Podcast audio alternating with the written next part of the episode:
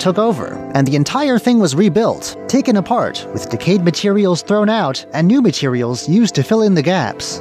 Work was only completed in 2003. Once word of the temple's restoration reached Japan, a descendant of a former head priest had the main Buddhist statue returned. Some other statues representing the 88 temples of Shikoku disappeared after the war. Whether taken back to Japan, destroyed, or stolen, it's not known. But the remaining statues have since been replaced too. The temple's simple, elegant wooden structure and plain sloping roof contrast sharply with the exuberant colors and decorations found on Taiwanese temples. And while it was once surrounded by many buildings of the same type, it's now the only look we have left, back at a time when this corner of eastern Taiwan was a colonial outpost. I'm Curious John, and I'll see you again next week.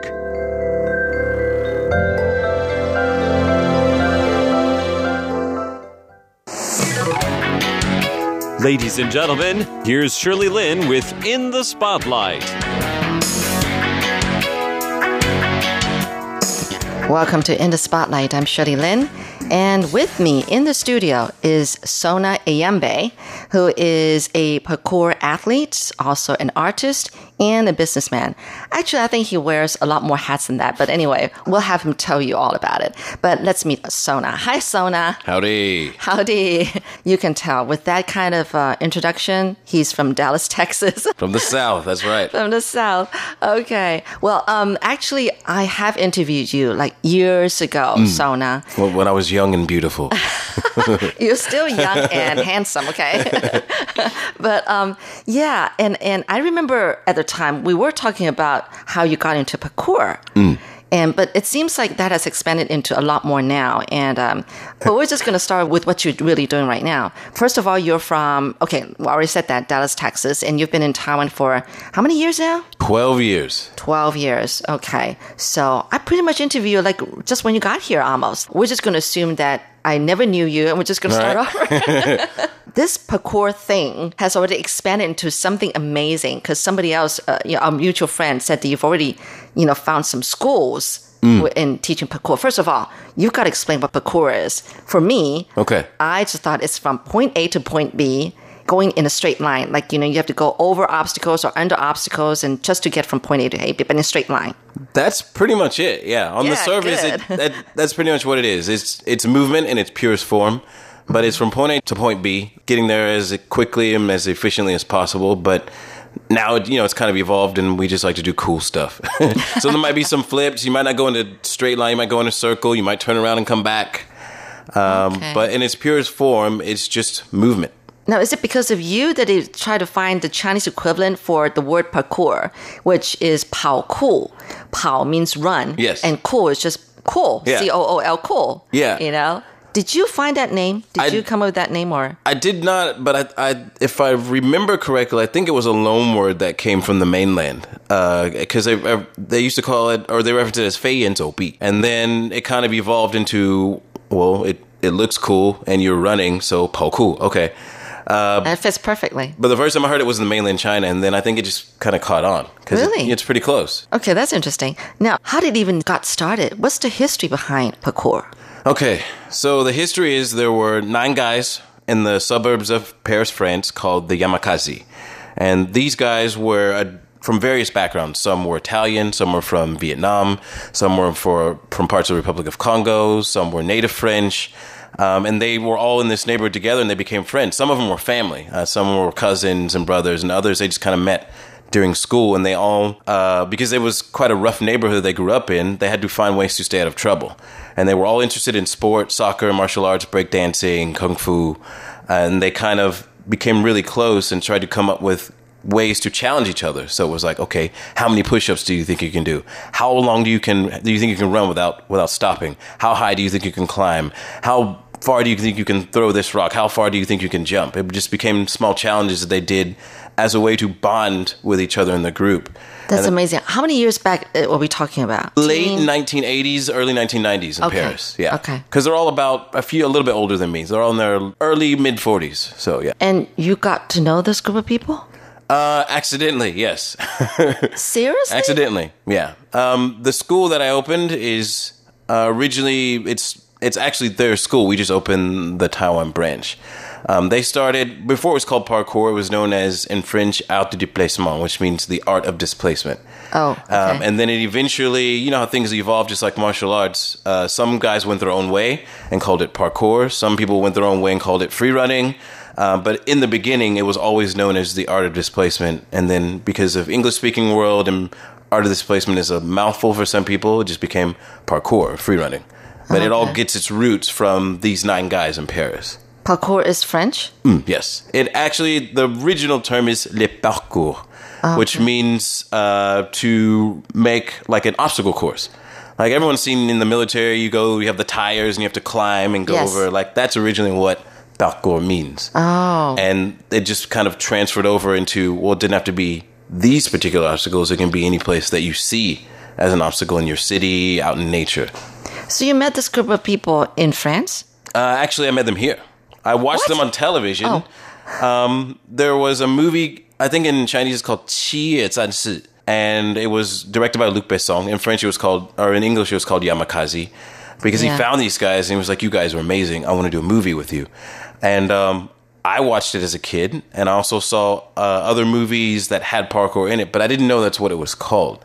We just tried to imitate what we saw on TV, and I was very influenced by Jackie Chan and the, his style of moving.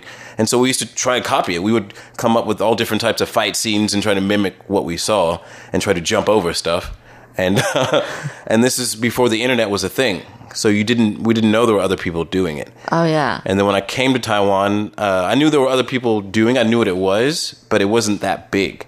So I just kind of did my own thing. And younger people, people my age at the time, just some of them thought I was actually one of the guys, one of the Yamakasi, because it showed on television quite a lot in Taiwan. Uh-huh. And I was like, yeah, it's not me.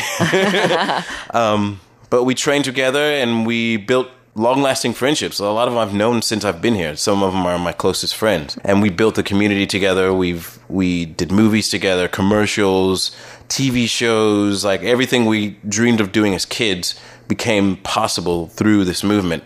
And one of the most amazing things was we had a chance to invite the Yamakasi here. Oh. And that's when we really understood what it was about. That it wasn't about doing crazy stuff. There was actually a philosophy behind it. And, and it was more like a discipline or a martial art than it was just a crazy Jixin There's actually mm. more to it than that. The last thing you just said was more like extreme sports, right? Mm. Jixin Yes. Yeah. Okay. You were kind of like doing parkour on your own when other people kind of like watched you and just say, hey, can they learn it with you too? Yes. Where were you doing it? Just in the park, or where were you? It all started in this very spot uh, in Yonghe at a park called Park Number Four. Okay. And it's changed quite a bit now, but at the time there were these huge boulders that were in the middle of the park. Oh. And I would just you you they were everywhere. You could jump, you could climb, you could jump, you could flip off of them, and that's what I did. Are those boulders still there? I haven't been there in about a year or Oh, so. okay. So, but I know the last time I was there, they've changed it quite a bit. Like they've done a lot of construction because that de- that area's developed quite a bit. It's very different than it was whenever I Sure. whenever I moved there because I lived in that area at that time, and the park Perfect. was literally like a stone's throw away. So I would go there and I would train, and and there were lots of kids, you know, and, and, and older people during the weekend. So. Yes. They would be curious. I mean, you see a black guy just jumping around doing crazy flips, and you're like, "What? Something's, something's Not right. yeah." All right. So then there were all these kids, but then eventually adults, right? Maybe young adults that kind of joined in. And that's how it became something big to the point where now you've got like what, four parkour schools and there's a fifth one on the way. We've opened four and we're working on the fifth. Yeah. Yeah. So how did all that happen? I think you met some, what they call um, 贵人, um, what they call like, you know, someone, like an angel, I guess. Maybe. uh, well, for again, it was all accidental. I mean, there was a point where we decided this is what we wanted to do, and a lot of it had to do with training with the founders. Like we had brought him here several times, and each time he came, he opened our eyes to, about to what was possible, not just as as physically, but mentally, the things that you could achieve. Because the way we pushed ourselves physically, it kind of it just influences your life. It influences the way that you see the world and the way you view what you're capable of as a human being. So he really affected us a lot. And when I say us, I mean me and my best friend. He's pretty much my brother. Um, And He's Taiwanese. yes, he's Taiwanese. But I've known him oh, most of the time. I've been been 10, 10 and a half years. Uh-huh. And we built this community, we built the school, we built the business together as a result of our experience from from training parkour and teaching and getting to to meet and and be influenced by so many different people. It took it took us all over the place. You're listening to In the Spotlight with Shirley Lin. Now, this Taiwanese friend of yours, uh, what's his name? Awe. Awe. All right. He was like doing parkour by himself. Like you guys were doing parkour separately, or or, or you? This is really weird. him. I mean, how how did you get to know each other? So, um, this was probably my two years in, and I was hosting what we call jams. And jams are when uh, you say, "Oh, we're going to be at this spot from this time to this time. Whoever whoever wants to come, we don't care what your level is. Just come. We have fun. We learn. We we try some new stuff." And that day happened to be my birthday, so he showed up, and um, I kind of taught him some basic moves, and we just kind of hit it off. And then it turned out like we were born the same year, only one day apart. So we were like, "Oh yeah, my birthday's tomorrow." I was like, "Oh, today's my birthday," and it was like we just we just really hit it off really well and became good friends. And from there, we kept training together. And obviously, we had our other friends that we trained with, but we were just, you know, you have like good chemistry with someone, they just become like your best friend. Yeah. So, and from there, we just, I don't know, it was really just kind of, it was no methodology to it. Uh-huh. It was just, let's have fun. We go about our lives, but this is a part of who we are. And it opened up opportunities uh, as as a result. It was like I said, we did TV shows. My first movie I ever did was because of parkour. Um, stage shows. Wait a minute. Wait, the first movie you ever did was parkour. What happened there? Uh, I did. See, that's another hat that, Yeah. Sona wears. For an actor who does his own stunt is probably the best way to put it. okay. there was this director who saw me on a news report and got in contact and was like, "Hey, I'm doing this film and I want to use parkour, and uh, I want to know more about you guys in your community and how we can use it for this movie." What originally was supposed to be a small part of just a chase scene became me and another friend of mine. We were one of two of the main characters in the film. Wow. Yeah, it was what really are the chances strange. of that? Yeah. and we had no acting experience. We didn't know what we were doing. And if you watch the movie, you will tell it's very clear we had no idea what we were doing. but it was a life changing experience. Was there any dialogue? I had more dialogue in the film than anyone else, but there was no script, so I had to make it up as I went along. Like because they didn't really speak English, so they had an idea of what they wanted me to do, but I had to make up the dialogue, and that's how I learned how to improv is through that that first film. Oh, wow. Mm. And how many films have you done since then? I've done five action films and one drama, one dramatic film. Yeah. Okay. Wow. All- this happened in Taiwan. Well, I went to Hollywood, filmed. I went to Oh, you- oh, oh, to mainland did. China. It all started in Taiwan, and then, th- like I said, things just happened. Like next thing I know, I'm on the set with Jackie Chan. I was in a movie. you with were? You were? Yeah, yeah. Which movie was that? So there's this movie called um, with a martial arts actor called Wu Jing, Mm-hmm. and uh, there was a war movie, movie did called Zhanlang or Wolf Warrior. Okay. And on that set, you had another martial arts guy who was really big in the West called Scott Adkins, and then you had Jackie Chan's stunt team. So the director of, or one of the, the high level directors of the stunt team was there, and Jackie Chan would come and visit on set, and it was like, whoa. Like for me, it was like, I remember watching this guy as a kid, and you're like, whoa, this guy's like, oh my God, I can't believe you're here, you know? So that was, I- after that point, I was like, I can die happy man. If anything, if I die tomorrow, I'm good. I'm totally good. Did you get to ha- chat with uh, Jackie? I did. I got to chat with him a bit. Um, wasn't like you know too in depth. It's kind of like, oh, how are you doing? I'm such a big fan. Can I get a picture? Like, you know, what you've really influenced. It was more me talking and him just like, oh yes, yes, oh okay, oh you speak Chinese. Oh, okay, okay, okay. See you later. Bye bye. All this had to do with parkour. Yes. It just expanded to that. Wow. So anyway, back in Taiwan, um, how did all these schools got started? You, you started them pretty much with Awe, right? Yes, we had a point in our life where he was working his job. I was the music director for the W Hotel, and Right. By the way, Sona's Oh, yeah. also a DJ. Did we say? Did I say that already? No. I think so. Well, if you haven't, You if, if you don't know now, now you know. yes, Sona is also a DJ at Before W I was the music director at the time. Yes, that's right in the posh Xinyi district. Very, very Taipei, posh. Yes.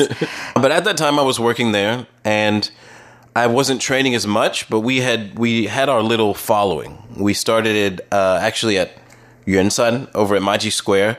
We had the space Oh, wow, where not we too would far teach. from RTI. Okay. Yes. Yes. And we would teach. We had a little bit of budget, so we built obstacles, and in that area, we would just teach outdoors to whoever wanted to show up. Those are like movable obstacles. Movable, but very heavy. oh, I emphasis on very, Very heavy. And we had a storage area that was about one kilometer away. So we had every time we wanted to have a class, we had to move all of them to that spot, set them up, unpack On them on foot? Yeah. Oh, we had like uh, little trolleys. Okay. But you Oh, had to lift them. Oh. up and put them there, and we would. I think we had three or four that we pulled at, at a time. And uh, yeah, that was man, that was crazy. That was those were crazy times. Yeah. And again, we were just doing it for fun, but also because we thought maybe there might be a future in it, but we weren't sure. To hear more from Sona Eyambe, the parkour man, make sure you tune in next week to In the Spotlight. I'm Shirley Lin.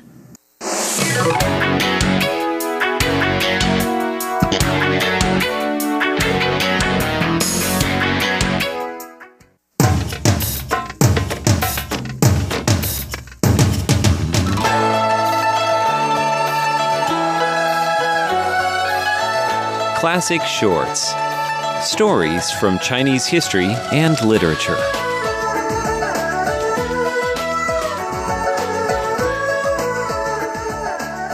Hello and welcome to Classic Shorts. I am Natalie So. Today we hear from Li Bai, one of the most famous and acclaimed poets from the Tang Dynasty when poetry and culture flourished in China. He's also known as one of the most romantic and irresponsible poets. He liked wine and women and wandered around a lot. But he was also known to be brilliant and wrote poetry for the emperor. Of the 300 Tang poems in the famous anthology of Tang poems, 34 were written by Li Bai. Today, we hear a few. Let me start with his series on how hard the journey of life is. This poem is called The Hard Road.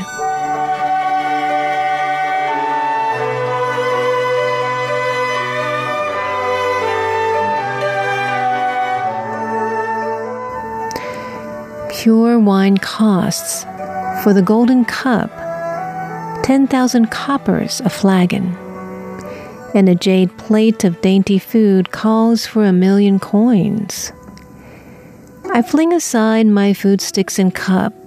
I cannot eat nor drink. I pull out my dagger. I peer four ways in vain. I would cross the yellow river, but ice chokes the ferry. I would climb the Taihang Mountains, but the sky is blind with snow. I would sit and poise a fishing pole, lazy by a brook. But I suddenly dream of riding a boat, sailing for the sun. Journeying is hard. Journeying is hard. There are many things. Which am I to follow? I will mount a long wind some day and break the heavy waves, and set my cloudy sail straight and bridge the deep, deep sea. Bai wrote a couple sequels to that poem, The Hard Road. This one is called The Hard Way of the World, Part 2. The way is broad like the blue sky, but no way out before me. I am ashamed to follow those who have no guts, gambling on fighting cocks and dogs for pears and nuts. Fong would go homeward way, having no fish to eat. Zhou did not think to bow to noblemen was meet. General Han was mocked in the marketplace. The brilliant scholar Jia was banished in disgrace. Have you not heard of King of Yan in days gone by? Who venerated talents and built terrace high, on which he offered gold to gifted men, and stooped low and swept the floor to welcome them. Grateful Zhu Xin and Yue Yi came then, and served him heart and soul, both full of stratagem. The king's bones were now buried. Who would sweep the floor of the gold terrace any more? Hard is the way. Go back without delay. And here are more sentiments from the poet of the 8th century AD. This is Hard as the Way of the World, Part 3. Don't wash your ears on hearing something you dislike, nor die of hunger like famous hermits on the pike. Living without a fame among the motley crowd, why should one be as lofty as the moon or cloud? Of ancient talents who failed to retire, there's none, but came to tragic ending after glory's won. The head of General Wu was hung over the city gate. In the river was drowned a poet laureate. The highly talented scholar wished in vain to preserve his life to hear the cry of the crane.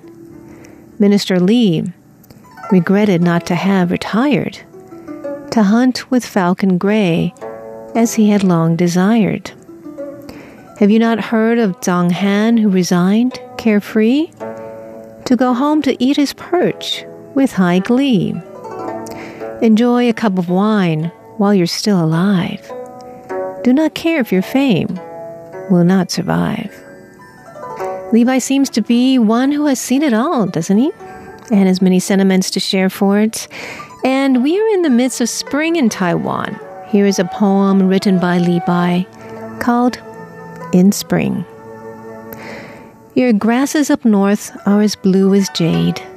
Our mulberries here curve green threaded branches. And at last you think of returning home. Now when my heart is almost broken. O breeze of the spring, since I dare not know you, why part the silk curtains by my bed? And we end with one more poem about spring from his Ballads of the Four Seasons. This is Ballads of Four Seasons, Spring by Li Bai. The lovely lo fo of the western land plucks mulberry leaves by the waterside. Across the green boughs stretches out her white hand. In golden sunshine, her rosy robe is dyed. My silkworms are hungry, I cannot stay. Tarry not with your five horse cab, I pray. Those are some poems from the famous poet of the Tang Dynasty, Li Bai. Thanks for tuning in to Classic Shorts. I'm Natalie So.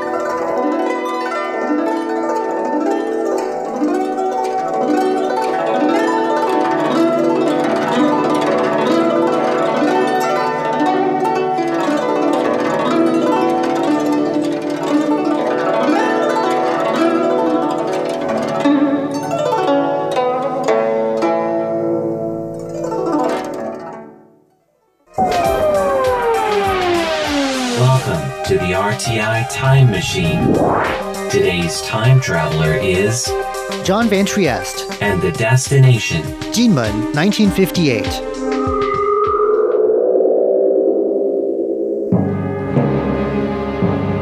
The island of Jinmen lies close off the coast of mainland China. It is one of the island outposts that remained under the control of the Republic of China after the Chinese Civil War, when communist advance pushed the government across the sea onto Taiwan. But while Jinmen remained outside communist control, its position as a bulwark so close to communist areas made it a flashpoint, a place where the Cold War got hot more than once. From August 23, 1958, into October that same year, Jinmen came under an intense period of fire from communist positions.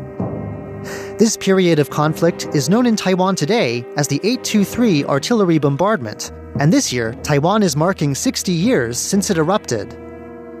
To coincide with this anniversary, the Armed Forces Museum here in Taipei is putting on a special exhibit on the bombardment, set to run into early December. Here with us this week to introduce this exhibit is Museum Director Colonel Lin Qianru. With military precision, she'll be giving us facts and figures about the fighting, but also explaining why this conflict was so important for Taiwan's history. 当时中共领导人毛泽东就以借口支援中东人民。Our story begins far away from where you might expect, in the Middle East. In 1958, political instability in both Lebanon and Iraq occupied U.S. attention. Colonel Lin says that Chinese Communist leader Mao Zedong sought to take advantage of this situation. At 6:30 p.m. local time on August 23, 1958, he unleashed a massive artillery attack on Jinmen from the mainland. 在国军方面，政府拨迁来台之后， The government in Taipei believed that Jinmen and other island outposts were crucial shields preventing a communist invasion of Taiwan itself. Its goal in this conflict was to hold on to Jinmen. The goals of the communist side were more varied, though. 在中共方面呢， 对他内部而言是希望借由挑起台海战火， Colonel Lin says one goal was to distract attention away from domestic problems. But there were foreign policy goals too. She says communists in Beijing hope to use the bombardment to win a position of leadership for China in the Third World Movement. They also wanted to test the United States' commitment to its defensive treaty with the government in Taipei. Of course, if they could take Jinmen in the process, all the better so far as they were concerned. 那为了防范共军突袭，国防部自七月 The defenders of Jinmen were prepared. An invasion attempt some years before had been thwarted. But just before the shelling started in 1958, frequent movements observed by intelligence made it clear that the ambition to take Jinmen was still alive. Preparations for defense began in July and continued through August, with preparedness inspections by officials. Colonel Lin says that when the bombardment came, the military was ready for it. The army defended against incoming shells and also returned fire, helped on by the adoption of one 8 inch U.S. howitzer. Meanwhile, the Navy kept supplies moving, providing escorts, It also engaged in several fights with communist ships, inflicting heavy damage on two occasions and keeping the communists from gaining control of the seas near the island. The Air Force also saw its share of successful missions. As the fighting continued, the government also engaged in psychological warfare. 那在此外呢，战役期间，国军还以空投、炮射、浮 it broadcast messages through loudspeakers facing the mainland and sent leaflets via balloon, artillery launch, aircraft drop, and even floating containers. Colonel Lin says that the Republic of China government had U.S. backing during the bombardment. As we've already said, one aim of the shelling was to probe U.S. commitment to Taiwan.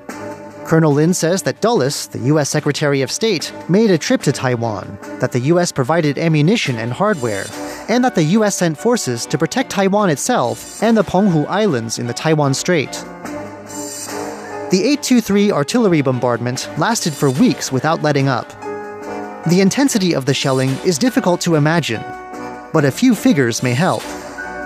金门地区的落弹总计有四十七万。 From August 23, 1958, to October 6th, when the communist side announced a ceasefire, close to 475,000 shells landed on Jinmen. The defenders returned fire with around 75,000 shells. One especially intense period of shelling took place during a two hour stretch on the first day of fighting. Colonel Lin says that during those two hours alone, the communists fired around 50,000 shells. 这一场战役呢，同时也造成了我戍守金门的官兵阵亡了有四百五十六人。 Here, Colonel Lin gives us some more figures about the fighting to help round out our picture of its scope. 456 defending soldiers and 138 local civilians were killed in the bombardment. Nearly 2,000 military personnel were wounded, including the defense minister at the time, and the number of civilian wounded reached over 3,000. Thousands of buildings were destroyed, most of them civilian homes. 所以呢，中共便是在十月的六号宣布对金门的炮击。 On October 6th, after 44 days of shelling, the Communists announced a week long ceasefire. The 823 artillery bombardment was now over. When the first week was up, the ceasefire was extended for a further two weeks. Shelling started up again from October 26th, but now it entered a strange new phase. If you wanted to know when the shells would fall, you only had to look at your calendar. On odd numbered dates, the shelling would commence, but on even numbered dates, it would stop. According to Colonel Lin, this was a sign that the communists had failed in their objectives. 这一直持续到一九七九年的元旦。 this state of affairs, firing on odd days and resting on even days, would continue for years, regular as clockwork. This pattern only stopped towards the beginning of 1979, more than 20 years after the 823 artillery bombardment. Here, Colonel Lin summarizes the achievements of the different military branches during the 44 days of the bombardment. With its return fire, she says, the Army wrecked targets, including over 200 artillery positions, over 100 ammunition dumps, and several barracks buildings. We've already noted the Navy's work, which included the sinking of a number of enemy ships. And the Air Force took part in 12 aerial battles during the course of the bombardment. She says the number of communist warplanes downed numbered over 300. 八二三战役是一场攸关台海和平与安全的。 Overall, Colonel Lin says, the 44 days of fighting, of fire and return fire, of naval clashes, aerial fights, and propaganda campaigns, effectively secured the safety not just of the island of Jinmen, but also of Taiwan itself. As she puts it, it was all of great import for the peace and security of the Taiwan Strait. 好来提醒国人要汲取过往的历 Colonel Lin says the ongoing exhibit is designed to remind visitors to learn the lessons of the past and to stress a need for military preparedness in order to maintain peace. In addition to an overview of the conflict, everything we've heard today, the exhibit also includes some objects that actually witnessed the fighting. Some of the items make the fighting real to visitors in a very dramatic way. 我们也向金门当地的收藏家林马腾先生借展了共军当年炮。 The artifacts on display include a fragment from one of the shells fired on Jinmen, provided especially for this exhibit by a local collector.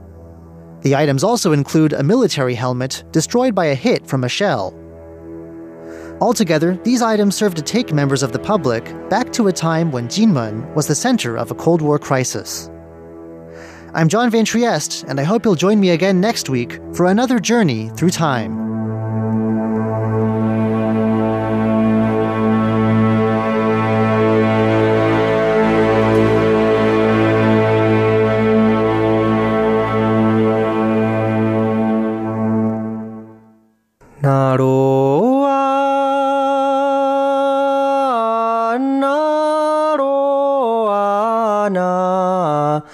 Ia, na, io, ya, ia, o. Idini kumai baiwan na kanatar tu lengau. The sound of the Puyuma tribe on Radio Taiwan International.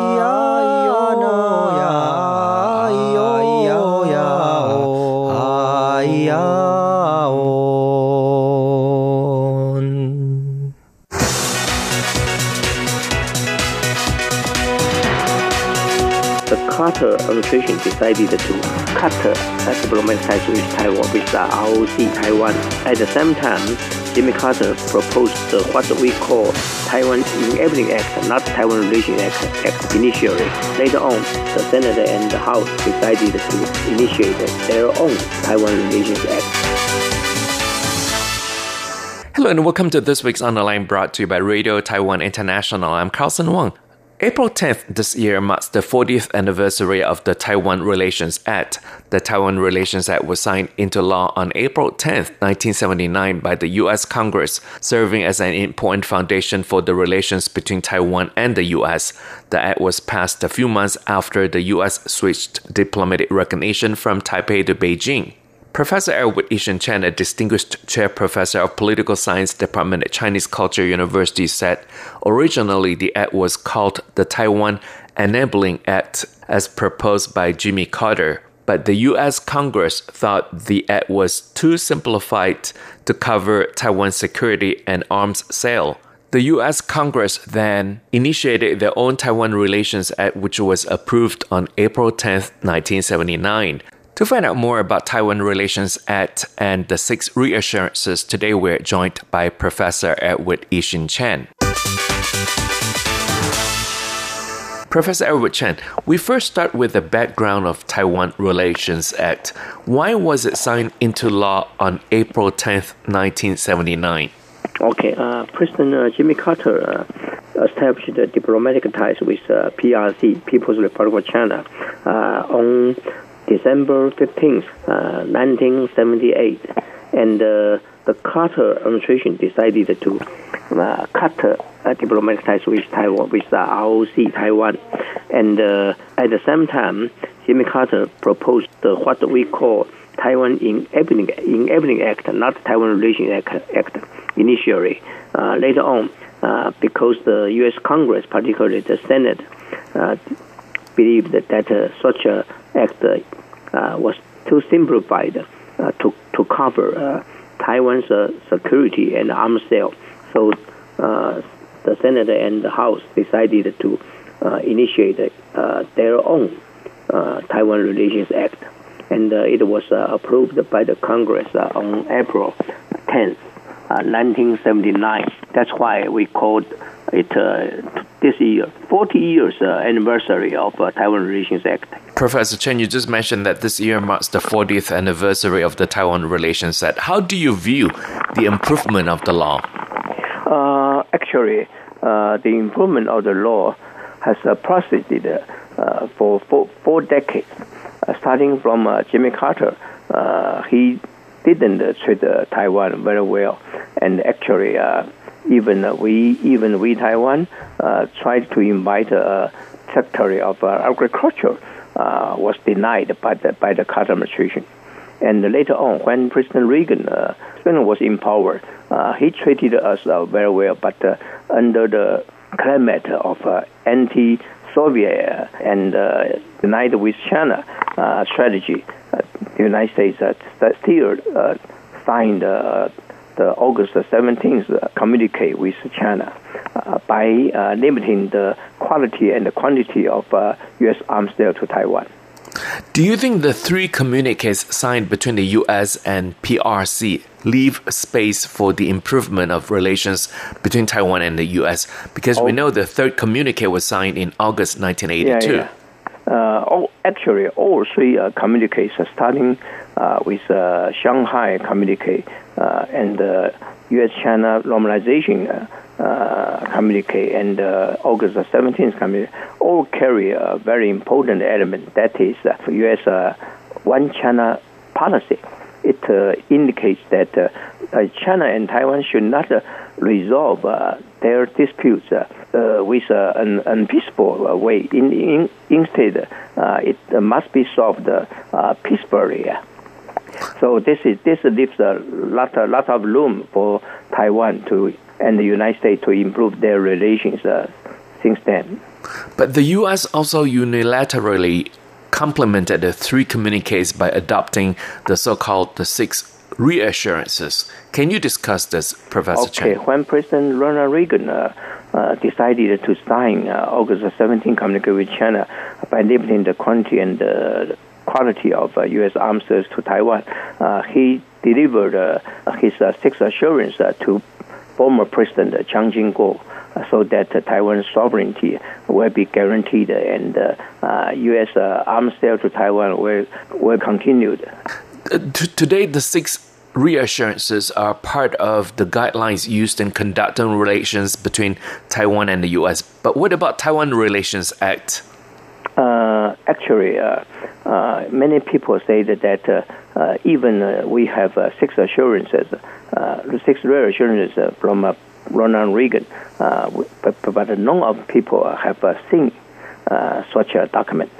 it was believed that, that it is locked in the safe of, of the White House, but no one has seen that document precisely. So, so far, we only have a Taiwan Relations Act uh, for our reference. And uh, Taiwan Relations Act, uh, many people believe that uh, Taiwan Relations Act uh, must be revised from time to time.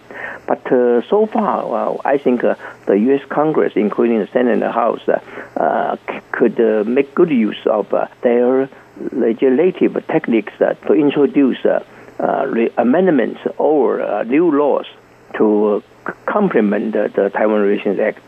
So we don't need to revise it uh, because, uh, as uh, uh, American expression uh, said, if uh, it end block, don't fix it. So so far, I think the Taiwan Relations Act could proceed quite uh, well. So we don't need to to bother uh, fixing it. You're listening to On the Line brought to you by Radio Taiwan International. I'm Carlson Wong. Today I'm speaking with Professor Edward I-hsin Chen. Professor Chen is a distinguished chair professor of political science department at Chinese Cultural University in Taipei. Many U.S. presidents have witnessed the law of President uh, Jimmy Carter, uh, Pre- uh, Ronald Reagan, George W. Bush, Bill S. W. Clinton, Bush. George S. W. Bush, uh, Bill Clinton, Barack And then George W. Bush, yeah. George W. Bush, yes, and Barack Obama and Donald Trump. Now, which president, uh, Professor Chen, do you think by far has been much more supportive of uh, the law? You said Jimmy Carter was not very Um, supportive Jim- of Taiwan. Of course not. Uh, Jimmy Carter. Jimmy Carter uh, didn't uh, treat Taiwan uh, quite well. Actually, uh, he tried his his best to to set many restrictions on U.S. Uh, Taiwan government uh, relations.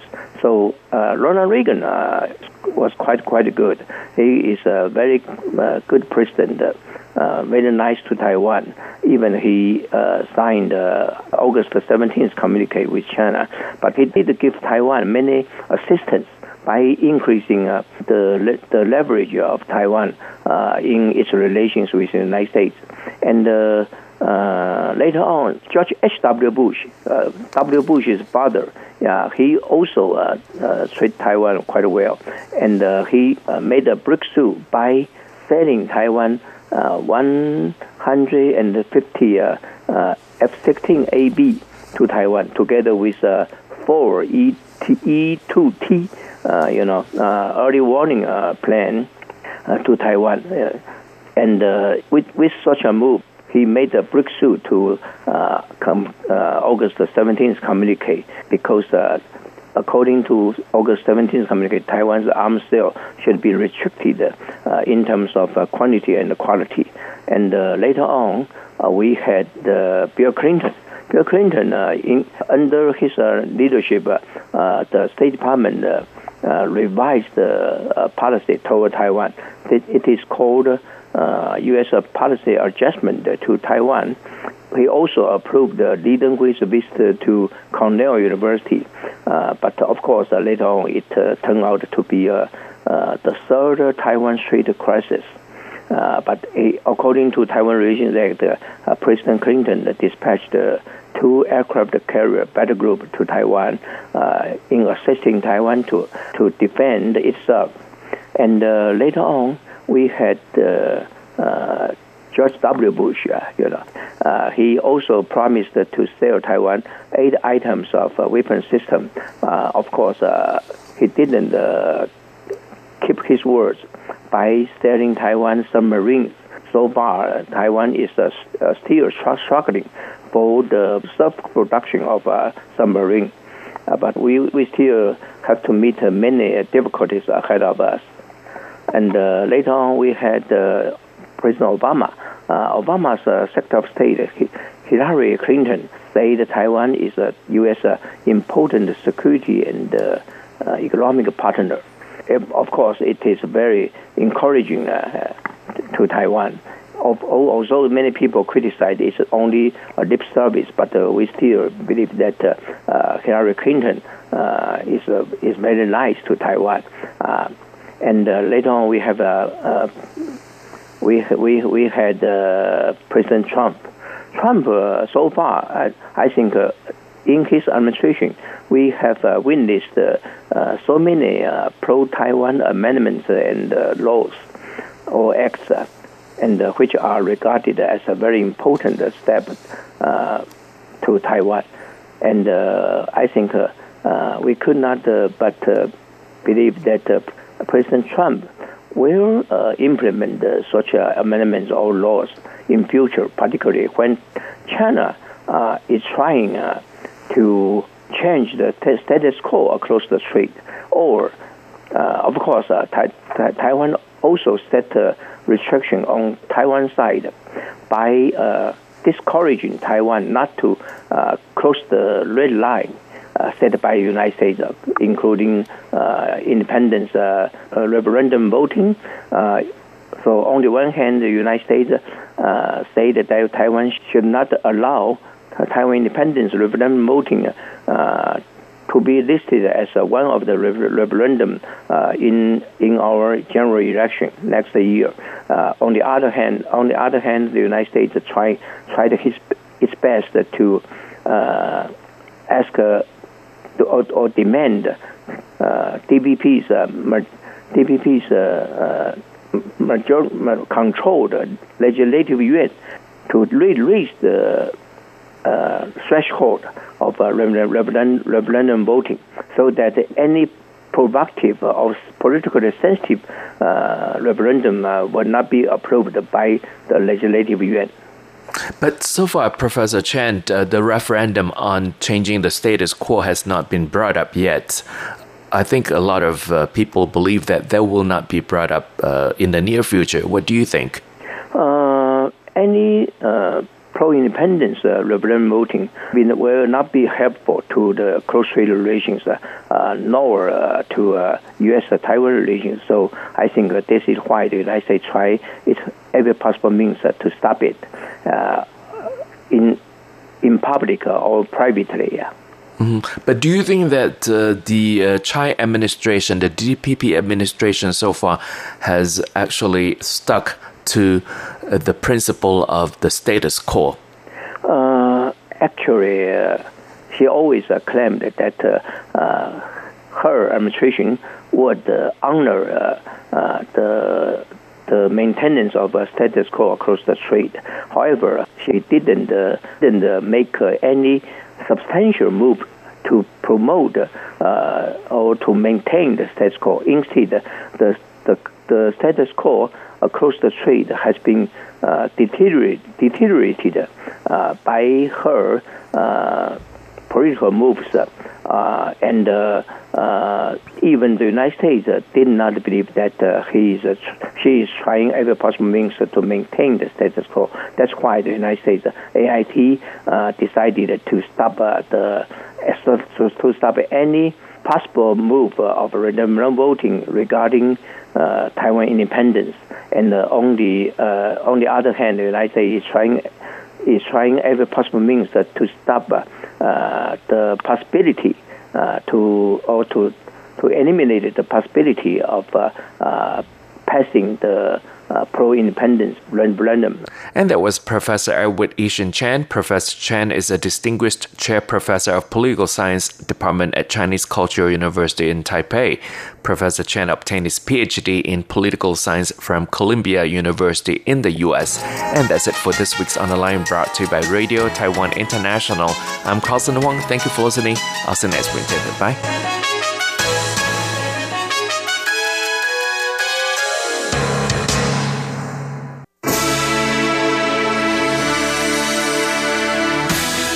Thank you for listening to Radio Taiwan International, broadcasting from Taipei, Taiwan. Check out our website at english.rti.org.tw. Again, that's english.rti.org.tw for the latest news and features from Taiwan. You can also listen to our programs and watch videos as well. Our 60 minute English language program can also be heard every day at the following times and frequencies in southern China and South Asia from 1600 to 1700 UTC on 6180 kilohertz. Again, that's in southern China and South Asia from 1600 to 1700 UTC on 6180 kilohertz. And in Southeast Asia from 0300 to 0400 UTC on 15320 kilohertz. Again, that's in Southeast Asia from 0300 to 0400 UTC on 15320 kilohertz. We'd love to hear from you. Please send your comments to P.O. Box 123 199, Taipei, Taiwan. Again, that's P.O. Box 123 199, Taipei, Taiwan.